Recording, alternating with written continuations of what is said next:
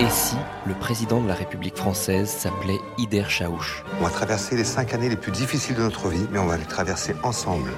Et s'il était victime d'une tentative d'assassinat le soir de son élection Donc je vous présente quelqu'un Et si c'était la famille de son gendre, les Nez Rouges, qui était impliquée C'est marrant de se dire que demain à la même heure, l'un de nous sera fou de joie et l'autre en larmes. Et si une série racontait la France d'aujourd'hui à travers l'histoire de deux familles d'origine maghrébine Les Nez Rouges dépeignent une famille classique d'origine maghrébine qui vit en France, donc une famille française en réalité. On s'est rendu compte qu'on montrait une vraie famille rebeu avec des divergences d'opinion. Deux familles se déchirent, un pays s'enflamme.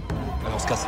Maintenant La veille de l'élection, si on voit une seule photo de toi avec ses barbus, on est mort. Cette série, Les Sauvages, est une création originale Canal+, adaptée de la saga politico-familiale de Sabri Loata. Il y a vraiment une justesse, une vérité. Tu sens que Sabri euh, s'est inspiré de ses tantes, de sa mère. Et C'est haletant, c'est romanesque, ça réunit énormément de qualités d'écriture. Derrière la caméra, la réalisatrice Rebecca Zlotowski.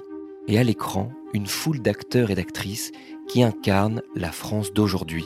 Elle nous a tous et toutes filmés comme des rois et des reines. Elle est venue me faire sortir de mon confort vraiment et euh, elle m'a lancé un énorme défi. Je m'appelle Baptiste Etchegaray, je suis journaliste et j'ai rencontré pour ce podcast les créateurs et acteurs qui ont donné vie à cette fiction passionnante. Des entretiens à découvrir dans le podcast Les Sauvages sur MyCanal, Google Podcast, Apple Podcast et toutes les autres applications.